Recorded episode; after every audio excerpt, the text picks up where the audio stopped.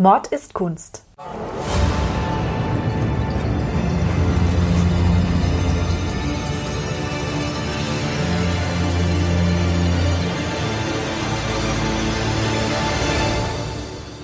Blutige Morde und grausame Verbrechen. Für immer auf Leinwand gebannt. Kunst ist nicht immer etwas für schwache Nerven. Oft zeigt sie uns die tiefsten Abgründe des menschlichen Wesens. Und genau darüber reden wir in unserem Podcast. Hallo, und, herzlich willkommen. Servus Nina. Hallo Ludwig. So, heute drehen wir den Spieß mal um und weichen von unserem bisherigen altbewährten Schema ab, weil heute habe ich nämlich ein Bild für dich mitgebracht. Da bin ich schon gespannt, was du rausgesucht hast. Ich habe was ziemlich Geiles rausgesucht. Das war eine der wenigen Sachen, die in der Schule vorkamen, die mich tatsächlich fasziniert haben, damals auch schon. Einfach nur, weil es so mega weird ist und creepy und irgendwie alles kommt davor. Du kennst es bestimmt und für alle unsere Zuhörer, wir stellen es natürlich auch auf unserer Homepage mordistkunst.de, alles zusammengeschrieben. Oder bei Instagram natürlich auch mord-ist-kunst drauf. Da könnt ihr euch das angucken. Und zwar ist es dieses hier. Oh, es ist ein Hieronymus Bosch. Ganz genau. Der Garten der Lüste nämlich. Ich liebe Hieronymus Bosch ja, weil das ist der Kaiser der Wimmelbilder und man findet in jeder Ecke irgendwas Lustiges. Genau, also falls ihr euch jetzt fragt oder falls du dich fragst, was das jetzt mit Mord zu tun hat, das ist ganz einfach. Das Bild besteht aus drei Teilen eigentlich. Und es passiert viel Crime. Es mangelt nicht an Gräueltaten und abgefahrener Scheiße auf diesen Bildern. Ja, da findet man immer was Neues. Also da kannst du wirklich stundenlang gucken. Und wann genau das Bild entstanden ist, weiß man nicht, wie bei so vielen Facts über Hieronymus Bosch, weil es war halt so im Mittelalter.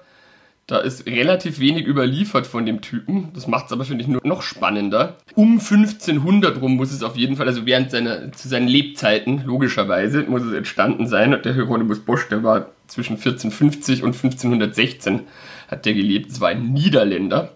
Und wenn man das Bild live sehen will, dann kann man sich das angucken im Museo del Prado in Madrid. Es ist ein Triptychon, das Bild. Also das bedeutet, dass es drei Holztafeln gibt. Es ist aus drei Teilen mit Scharnieren zusammengehalten, so dass man das zuklappen kann. Also die zwei äußeren Tafeln kannst du so zuklappen und das ist als Altarbild kam das häufig vor. Jetzt ist natürlich dieses Bild wahrscheinlich nie in irgendeiner Kirche gehangen. Nee, das ist genau, da kommen wir später noch zu. Also, das ist wie ein Altarbild aufgebaut, aber es selber ist kein Altarbild und nicht für eine Kirche gedacht gewesen. Wenn man jetzt in den Prado geht, um das Bild anzusehen, dann sieht man, dass das Bild offen ist. Für gewöhnlich war so ein Triptychon aber geschlossen. Das ist nur zu besonderen Anlässen ist das geöffnet worden, dass man das Innere hat sehen können. Und wenn der Garten der Lüste geschlossen ist auf der Außenseite, da sieht man den dritten Tag der Schöpfungsgeschichte. Und zwar ist da die Weltkugel drauf und oben in der linken Ecke, da sitzt ein bärtiger weißer Mann, den man gleich als Gott, Gott ja. genau, als Gott identifizieren kann, recht äh, einfach. Und es ist der Zeitpunkt, wo er die Erde vom Wasser trennt und quasi das Landschaft und die Pflanzen und die Bäume, die darauf wachsen. Aber es ist noch kein tierisches oder menschliches Leben zu sehen.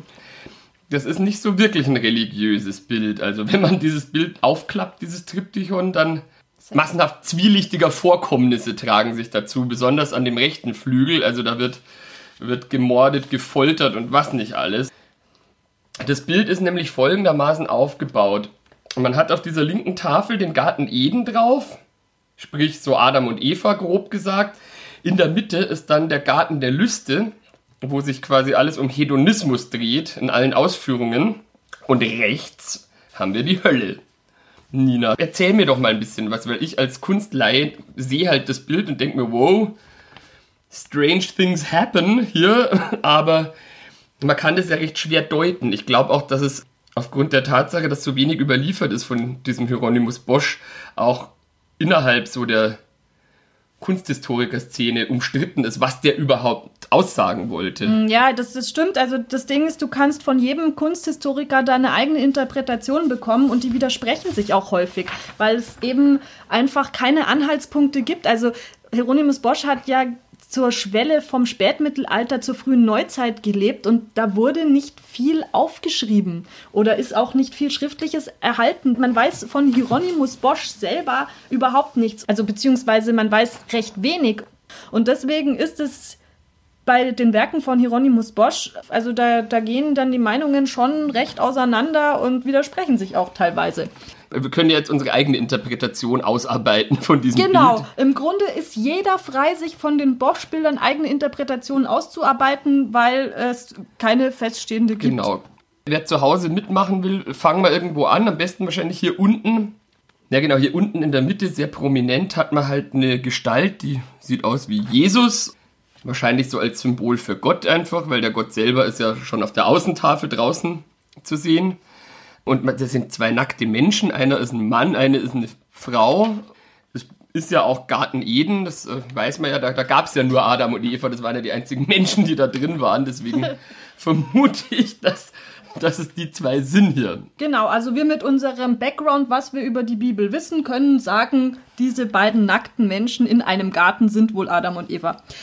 Der Typ in der Mitte, der sieht tatsächlich wie Jesus aus. Wenn ich dir jetzt sage, dass man das Bild per Infrarot untersucht hat und die Unterzeichnung, also die Vorzeichnung zu diesem Bild zeigt, dass diese Figur eigentlich auch mal eher wie Gott aussah, also mit so einem Rauschebart, und mit so einem alten Gesicht. Und ursprünglich war das so angelegt, aber er hat dann aus irgendeinem Grund einen Jesus draus gemacht, der uns direkt anguckt. Also der zieht uns mit seinem Blick in das Bild rein, der schaut uns direkt an. Aha. Er führt die Eva dem Adam zu, er hat sie an der Hand und der Adam, der sitzt da. Erwartungsvoll schaut er schon. ja, kann man, kann man so sagen. Beziehungsweise es gibt auch die Interpretation, dass er gerade sich in einem Traum befindet, also und dass, dass das mittlere Bild und die Höllensituation, dass das der Traum vom Adam ist, also dass er das alles träumt. Okay. Aber ist auch nicht gesichert alles, wie gesagt, also das ist nur eine Theorie. Genau, jetzt hat man da über dem Jesus drüber so ein seltsames, fleischfarbenes Gebilde das aussieht wie so ein, so ein komischer, weirder Brunnen. Genau, das ist der Quell des Lebens, der Anfang von allem. Und in der Mitte von diesem Brunnen, da sitzt eine kleine Eule. Viele bringen die Eule ja mit Weisheit in Verbindung. Also ich persönlich, ich würde eine Eule auch eher mit Weisheit in Verbindung bringen. Eulen auch sehr weise. Aber damals war die eher eine Ausgeburt des Teufels. Ein Tier, was in der Nacht sieht, was seltsame Laute von sich gibt nachts. Man hatte da schon Angst davor und man hat auch, um sein Hab und Gut zu schützen, um sich vor bösen Geistern zu schützen, hat man oft die Eulen auch an ein Scheunentor genagelt. Bis ins äh. 20. Jahrhundert als Aberglauben, genau. Das finde ich nicht okay. Nee, das ist überhaupt nicht okay, aber das ist halt, wenn man es nicht besser weiß, dann macht man so furchtbare Sachen.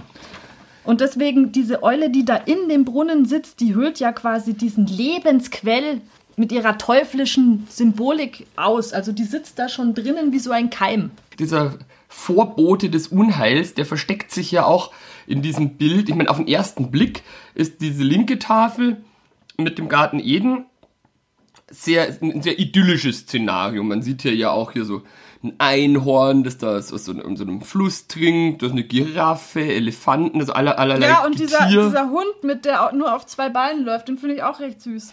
ja, das finde ich aber, das ist schon wieder das Nächste. Wenn man genauer hinschaut, dann sind auch so ein paar weirde Kreaturen, die eher ein bisschen creepy aussehen. Wenn man genauer hinschaut, dann sieht man hier zum Beispiel hier unten links auch, da frisst eine Katze eine Maus. Es gibt auch so missgebildete Tiere, die eben aussehen, als wären sie nicht wirklich lebensfähig am rechten Rand ist auch so ein Baum, da hüllt sich eine Schlange drum.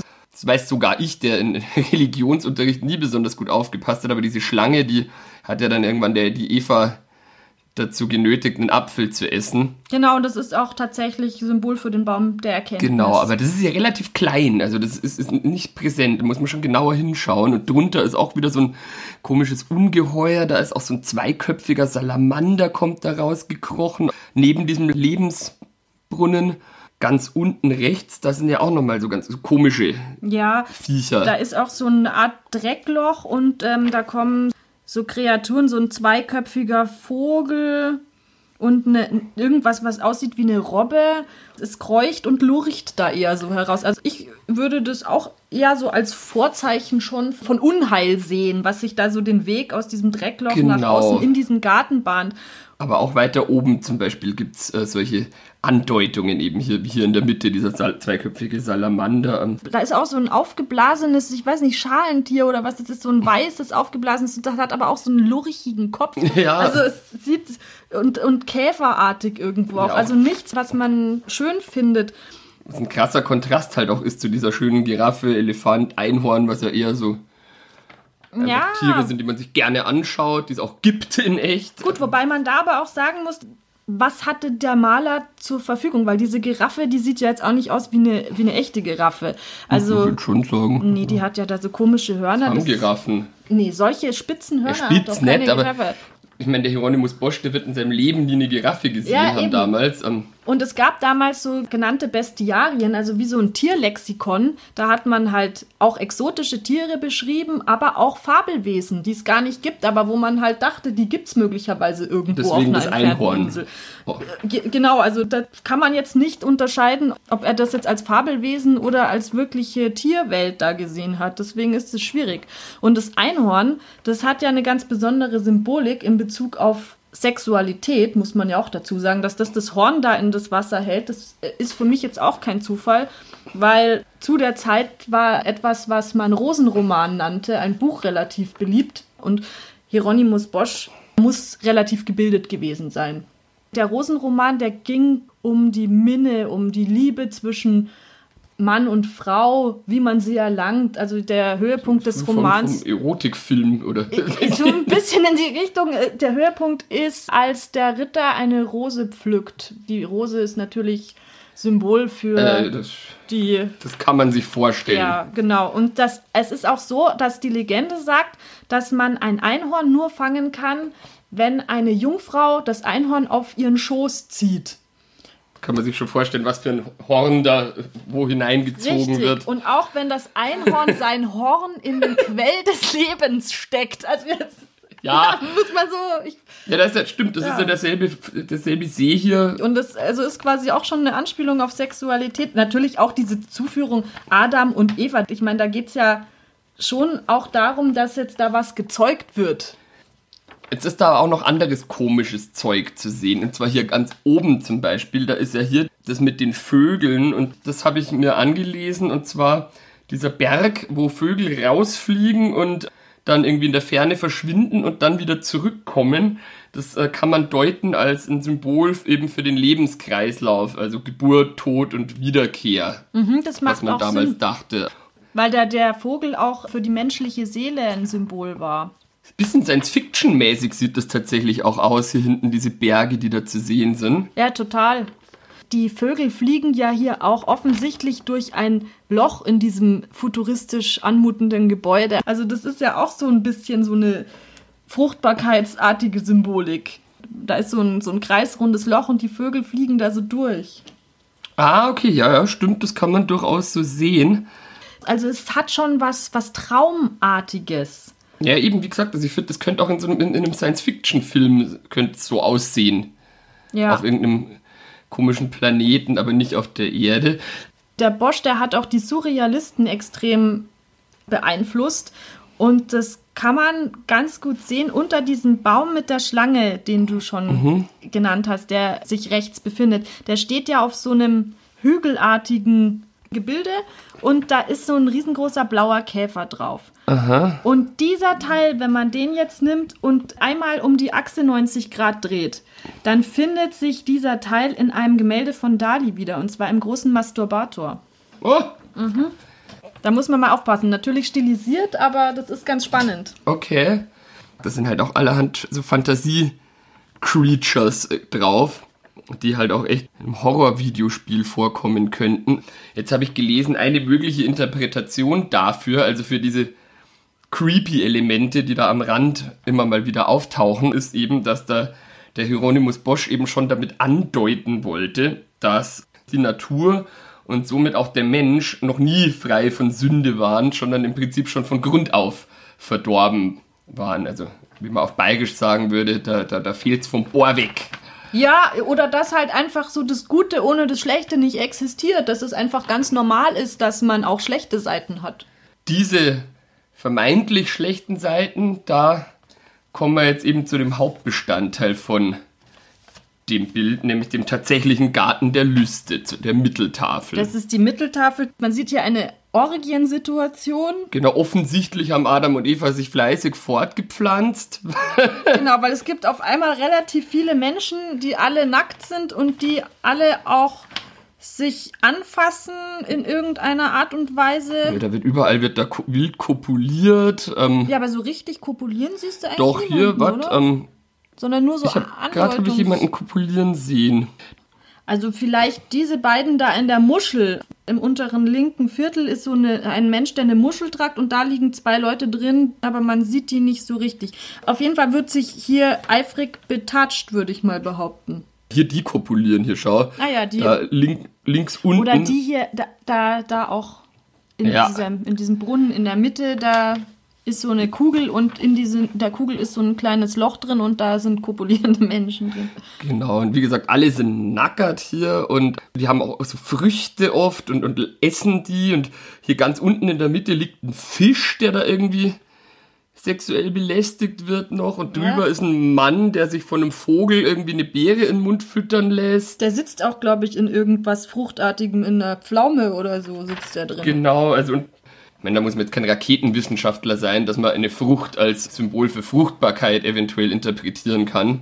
Genau, ja gut, das war auch schon, ehrlich gesagt, durch die Häschen auf dem, im Garten Eden auch schon angedeutet. Im Garten Eden sind sehr viele Häschen zu sehen. Und ich meine, jeder, der sich mal damit beschäftigt hat, warum der Osterhase die Eier an Ostern bringt, der weiß, dass das was mit Fruchtbarkeit zu tun hat. Besonders gut finde ich auch hier diesen, diesen auf dem Kopf stehenden Typen, der sich den, den, Sack mit beiden Händen hält und in der Mitte zwischen seinen Beinen ist auch so eine Beere drin. Ja, und da kommen Vögel raus, die da schon genau. rausgegessen haben. Gleich daneben sitzt ein Pärchen in einer Seifenblase oder etwas. Genau, und machen ja, Petting machen und die. Genau, die, die fassen sich offensichtlich an. Unten drunter schaut eine andere Person aus einer Frucht heraus auf eine Maus in einer Glasröhre. Das ist auch so skurril. Ja, und rechts daneben oben ist wieder die Eule. Ja. An der sich auch gerade so ein Typ zu schaffen macht. Also der betatscht hier diese Eule und die Eule guckt da mehr oder weniger schaut sich das halt so an. Genau, und da wir schon wissen, dass die Eule ein Symbol für den Teufel ist, die sitzt da in der Ecke, dann in der Mitte ist so eine kleine Schleiereule zu sehen, also man kann die öfters finden. In der Mitte ist ein so eine Art Teich und da sitzen lauter junge Frauen drin und baden und die haben auch Beeren in der Hand und da sind Vögel um die herum und die werden umkreist von einer Horde ekstatisch auf Tieren reitender Männer. Die auch alle nackt sind. Die, ja, es sind alle in dem Bild nackt. Also hier gibt es, glaube ich, keinen einzigen angezogenen. Doch, hier ganz unten rechts. Der schaut auch wieder direkt zum, zum äh, Betrachter hin. Also das ist auch wieder, wie gesagt, schwer zu interpretieren. Also ich wüsste jetzt nichts damit an, aber irgendeine Botschaft will er, glaube ich, schon senden damit, wenn hier, wenn, weil das ist auch die, die einzige Figur, glaube ich, so mitunter, die direkt äh, herguckt zum ja, er deutet mit der Hand auf eine Dame, die einen Apfel in der Hand hält. Also haben wir hier vielleicht doch ja. eine Anspielung auf den Sündenfall, auf die Eva, die dem Adam ja den Apfel gab und dann wurden sie aus dem Paradies vertrieben. Es gibt doch, wenn mich nicht alles täuscht, das weißt du bestimmt besser, ähm, in so als wiederkehrendes Element generell in Hieronymus Bosch Bildern immer so ein Gesicht, das den Betrachter anguckt. Ja. Ist das er selber oder was? Äh es wird gemutmaßt, dass es er selber ist, aber man kann da auch nichts Sicheres sagen, weil man von ihm keine, keine Selbstbildnisse weiß, ne? hat. Also man hat eine Zeichnung, die nach seinem Tod angefertigt wurde, aber man weiß auch nicht genau, ob er so aussah. Aber ehrlich gesagt, also diese Figur sieht ja immer irgendwie ein bisschen ähnlich aus. Also mhm. ich bin schon der Meinung, dass er sich selber da reingemalt hat. Aber das ist, wie gesagt. Ja, also die Symbolik, also, ja, das finde ich gerade so spannend, dass man das halt so unterschiedlich interpretieren kann. Was ja auch das Schöne zum Teil an Kunst ist, dass halt jeder da das sehen kann, was für ihn selber gut passt. Was ich hier besonders cool finde, auch bei dem Bild, ist, es ist ja allem Anschein nach, ist das eine riesige Gaudi, die, die, die da alle haben. Also da wird so ein friedliches Miteinander, alle sehen sehr zufrieden aus.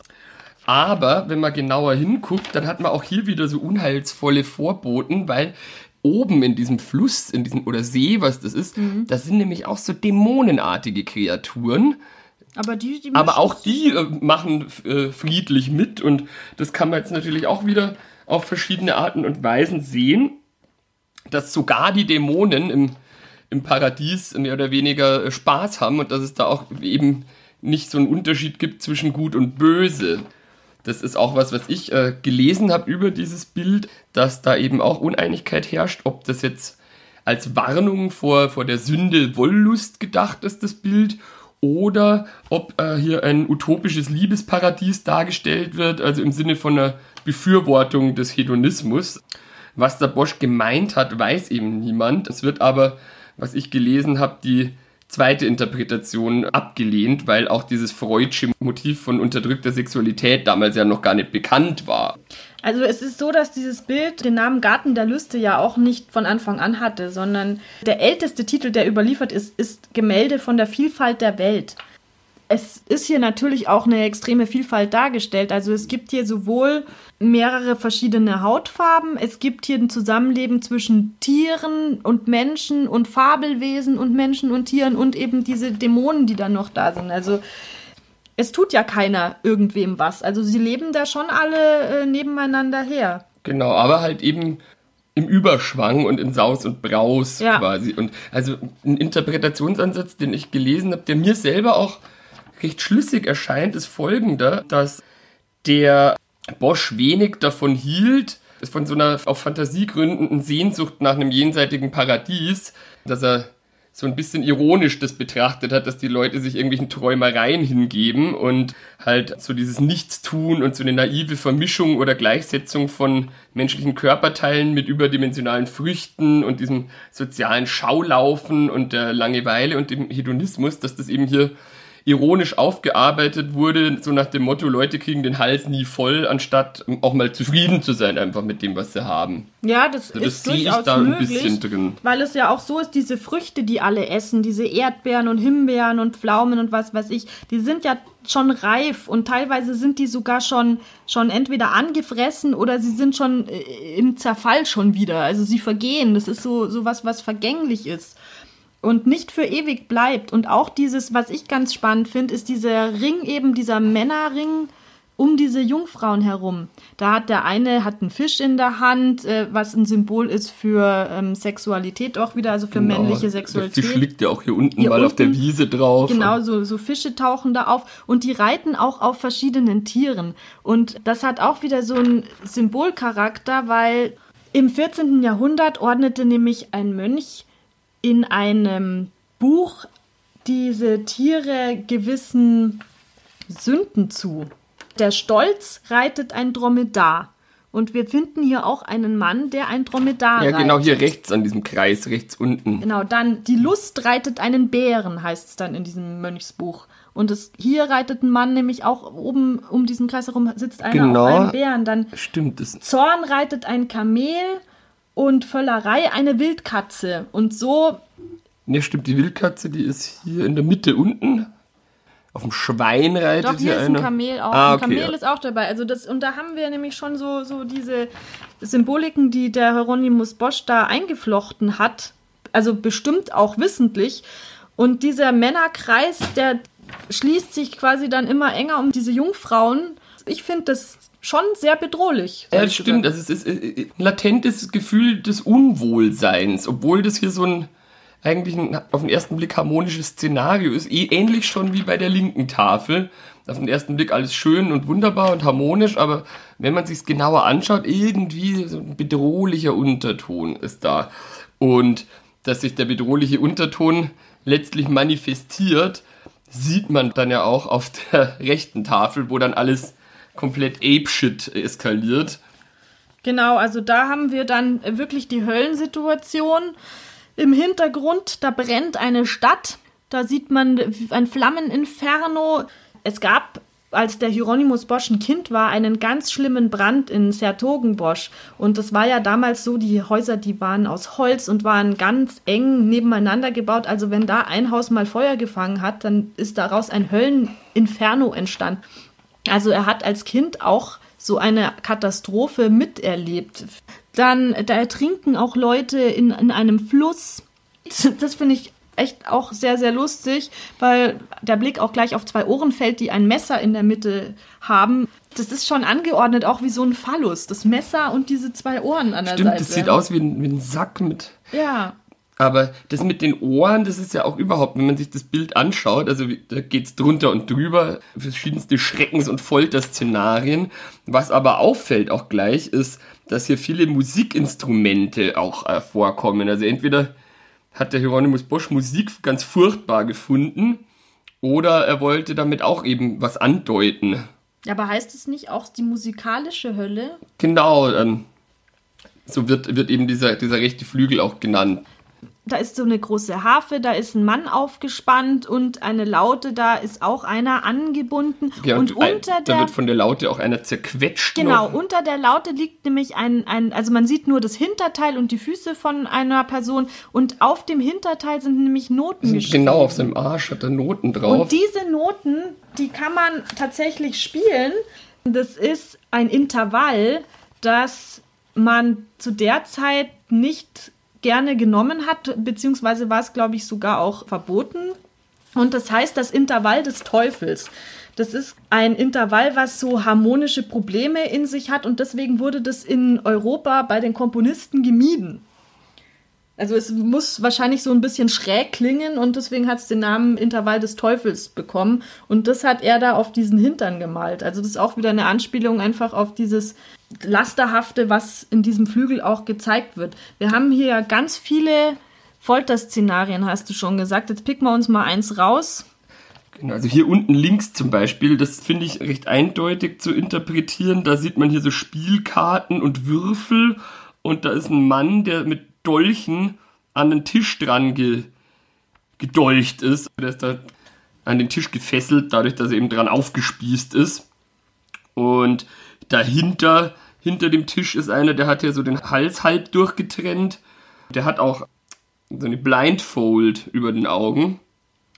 Und drüber, da ist noch so, so ein Ungeheuer, ein Monster und genau dieser, dieser umgefallene Glücksspieltisch eben wird wahrscheinlich eben auch einfach eine Anprangerung sein von der, Glücksspiel. Der, genau, Spielsucht. Spielsucht. Oder auch viel mit Betrug hängt das ja zusammen.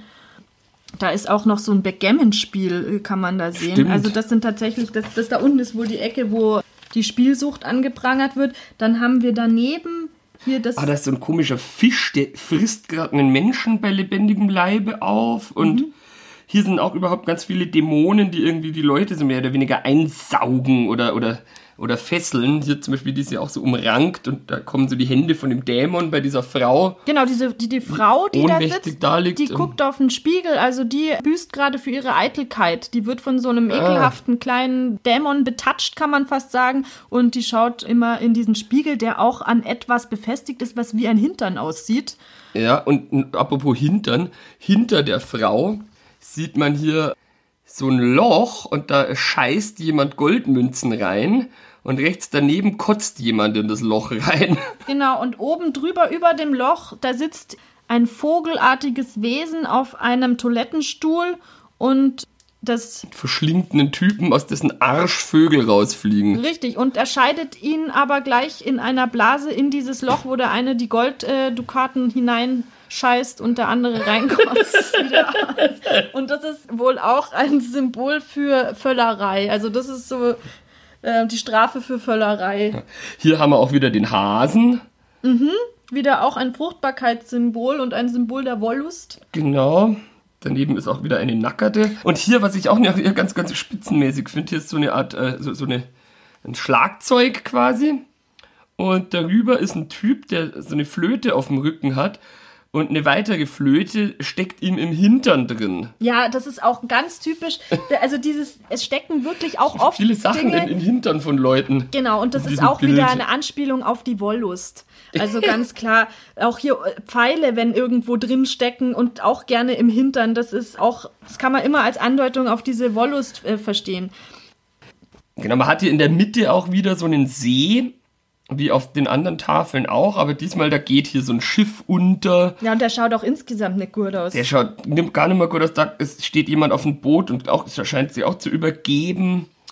Genauso sind halt auch verschiedene Dämonen und äh, ganz, ganz strange missgebildete Kreaturen zu sehen. Am, am prominentesten hier ist dieser Typ in der Mitte, der hier, das ist die, die größte abgebildete Figur. Das ist so eine Mischung aus einem Baum und einem aufgebrochenen Ei irgendwie. Und vorne dran ist wieder dieser Kopf, der den, den Betrachter anschaut. Ja, und ich finde auch dieses Gesicht, das schaut diesmal total wissend aus und so irgendwie, das hat so einen Ausdruck so von wegen, ich weiß ganz genau, was passiert und ich habe es euch gesagt. Ja, aber auch mega unheimlich. Äh. Ja, aber das an diesem Gesicht, da bin ich mir eigentlich ziemlich sicher, dass der Hieronymus Bosch sich da selber gemalt hat. Ja, also wie gesagt, also der Körper ist hier so, sind so zwei Baumstumpfe und so ein ovales, offenes Ding. Und wenn man hier ganz genau hinschaut, in diesem Körper drin ist so ein, so ein Wirtshausszenario. Also da sind die Leute hier beim Saufen. Ja, die zechen und Gen sündigen halt in ihrer Trinksucht. Und da ist auch oben auf, auf dem Kopf von diesem Gesicht eine Platte und da ist so ein riesengroßer Dudelsack, auch wieder eine Anspielung auf Wollust. Man wird bestraft, wenn man äh, spielsüchtig ist, der Völlerei frönt, zu eitel ist oder eben auch sich übermäßigem Alkoholgenuss hingibt. Genau, aber was diese Musikinstrumente da überall sollen, das ist. Ja, das hatte möglicherweise den Zusammenhang, dass man gedacht hat, Musik führt zu Wollust. Wenn man zum Tanz aufspielt, man tanzt, man kommt sich näher und äh, das Ergebnis daraus ist dann, dass man in der Kiste landet. Also Musik an sich. Ja gut, das kann man auch jetzt nicht zwingend leugnen. Natürlich jetzt nicht äh, sakrale Musik, aber die so Volksmusik und was eben dann im Wirtshaus gespielt wurde, das war von der Kirche schon verpönt, kann man sagen. Kritik an, an, an der Party- und Eventszene. Ja, sozusagen. Ja, das Ding ist, Wie in Stuttgart. Man muss ja sagen, dass, also von der Kirche aus durfte man ja damals nur miteinander kopulieren, wenn man ein Kind zeugen möchte. Also aus Spaß ging das ja nicht. Jetzt ist hier, was ich hier auch noch komisch finde, so ein Schlüssel, der ein bisschen aussieht wie ein, wo der untere Teil ein bisschen aussieht wie ein Hakenkreuz, aber ich meine, das war ja damals noch überhaupt nicht verbreitet. Kann, weißt du hierzu irgendwas? Also Schlüssel ist ja immer was, wo man einen Eintritt bekommt damit. Und es ist ja auch so, dass man den Petrus, also den Pförtner von der Himmelstür, der hat ja immer einen Schlüssel dabei. Und hier ist es umgekehrt. Ja, der Schlüssel, der baumelt hier an so einem Stock, der aus, dem, aus der Augenhöhle von einem skelettierten ja. Tierschädel das rauskommt. Das kann entweder bedeuten, dass der Schlüssel zur Himmelstür komplett verloren ist oder dass es der Eintritt zur Hölle ist. Aber ich gehe eher davon aus, dass es was damit zu tun hat. Also hier ist jetzt klar, man kommt nicht mehr in den Himmel. Wenn man hier ist, ist der Schlüssel zur Himmelspforte verloren. Hier ganz oben hat man ja auch noch irgendwie ein bisschen was wie Mordor bei Herr der Ringe. Total, so da hatte ich auch sofort dran gedacht. Finstere Burgen und da brennt zum Teil und man sieht hier, wenn man auch eben wieder genau, genauer hinschaut, sind hier so Armeen quasi, die aufeinander losgehen und eine Schlacht. Es ist auf jeden Fall nicht friedlich, es ist, es gibt Tumulte, es gibt Schlachten, es gibt Ritter, die gegen Dämonen kämpfen, die aber keine Rüstung mehr anhaben, sondern nackt auf einer Sau zum Beispiel reiten. Also es ist wirklich kein Ort, an dem man sich gerne aufhält. Apropos Sau, das ist ja, finde ich, eines der weirdesten Szenarien überhaupt auf diesem Bild. Und zwar hier in der Hölle, ganz unten rechts. Da sieht man hier eine Sau mit so einer Nonnenhaube auf dem Kopf und die macht sich an einen Typen zu schaffen, der nicht so begeistert aussieht. Also es ist fast so, als würde sie den sexuell nötigen. Ja, die schlägt ihm so am Ohr rum. Genau, und jetzt ist das natürlich schon ein Kontrast eine Nonne hier als lüsterne Sau darzustellen. Und noch dazu hat jetzt dieser bedrängte Kerl, neben dem diese Nonnensau sitzt, ein Schriftstück auf dem Oberschenkel. Und die, das Schwein, also die Nonne, hat äh, auch noch so eine, so eine Schreibfeder in der Hand. Und es, es sieht fast so aus, als würde sie den irgendwie dazu nötigen, was zu unterschreiben. Und ich glaube, eine recht plausible Interpretation hierfür ist, dass halt hier die Kirche als gierige Sau dargestellt werden soll ähm, und das irgendwie eine Kritik an dem Ablasshandel darstellen soll. Ja, das ist bestimmt auch so gemeint, weil dieses Dokument genauso aussieht, wie die Ablassbriefe damals ausgesehen haben. Ähm, Ablass für diejenigen, die es nicht wissen, das ist, wenn du nicht ins Fegefeuer möchtest, beziehungsweise die Zeit im Fegefeuer verkürzen willst, dann zahlst du der Kirche einen bestimmten Betrag und dann sagen die, okay, du musst jetzt anstatt 150 Jahre nur 90 oder so. Und wenn man genug bezahlt hat, dann konnte man sich quasi von jeder Schandtat freikaufen. Und damit hat die Kirche natürlich auch ein Geschäft gemacht. Dieses da unten, äh, diese Szene, die ist natürlich für Hieronymus Bosch auch nicht ungefährlich gewesen. Man weiß recht wenig über Hieronymus Bosch. Aber was man eben weiß, ist, dass er 1450 bis 1516 in Sertogenbosch ich weiß nicht, ob das richtig ausgesprochen ist, gelebt hat, woraus auch sein Nachname abgeleitet ist. Das ist in den Niederlanden.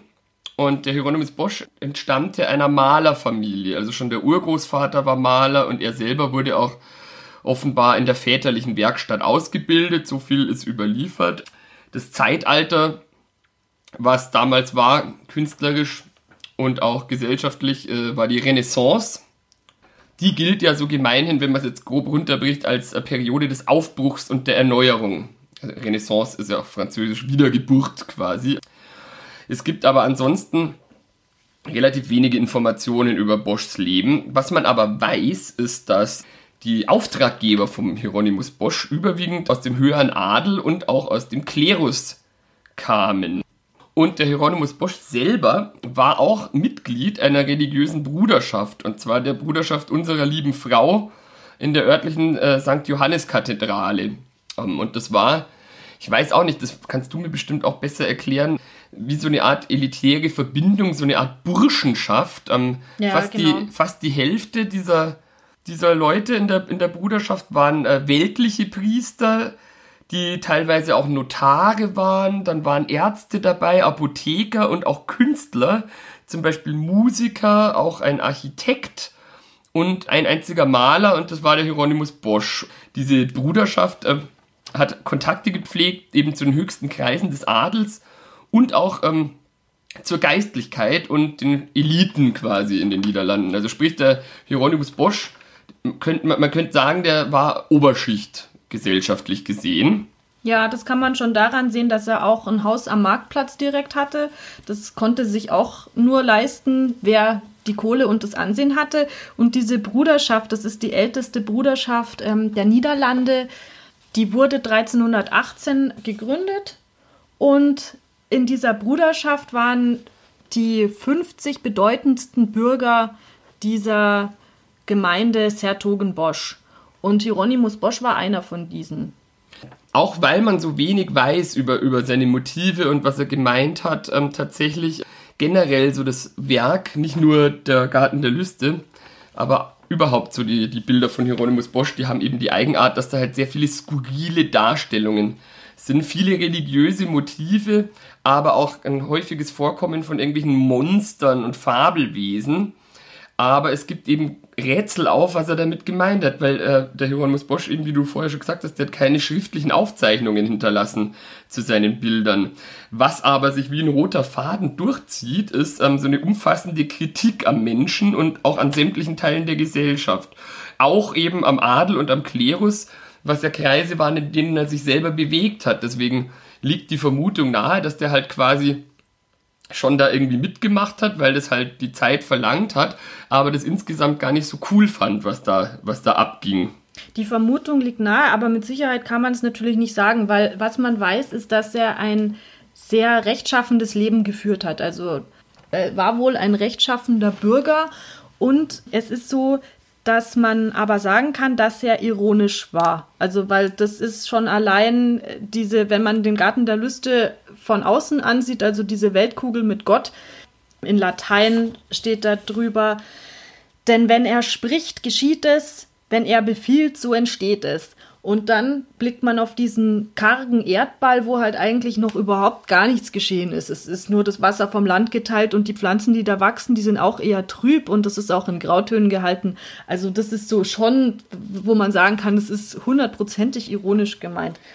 Und ja, und ich denke halt auch, wenn, gut, wenn der jetzt ein rechtschaffender Typ war, man muss ja auch den zeitlichen Kontext betrachten. Wenn man damals irgendwie aus der Reihe getanzt ist, dann wurde man ja gleich hier exkommuniziert. Ja, von der Inquisition wurdest du geholt, eben. Also das war lebensgefährlich. Deswegen denke ich, dass ich finde es eh, aber schon tro trotzdem ziemlich mutig, was hier drauf ist, weil ich meine, wie gesagt, also die Kritik an, an der Kirche ist halt besonders eben durch dieses Nonnenschwein mega offensichtlich und ich glaube, auch wenn der jetzt so in seinem, in seinem Privatleben ein braver Typ war, war ist, ist das, glaube ich, die extremste Form von Kritik, die man an der Gesellschaft üben konnte, was der da so gemacht hat in seinen Bildern. Wir müssen nur auch immer bedenken, dass das Auftragsarbeiten sind, was er abgeliefert hat. Also er hat auch Altarbilder gemalt, er hat auch religiöse Bilder gemalt.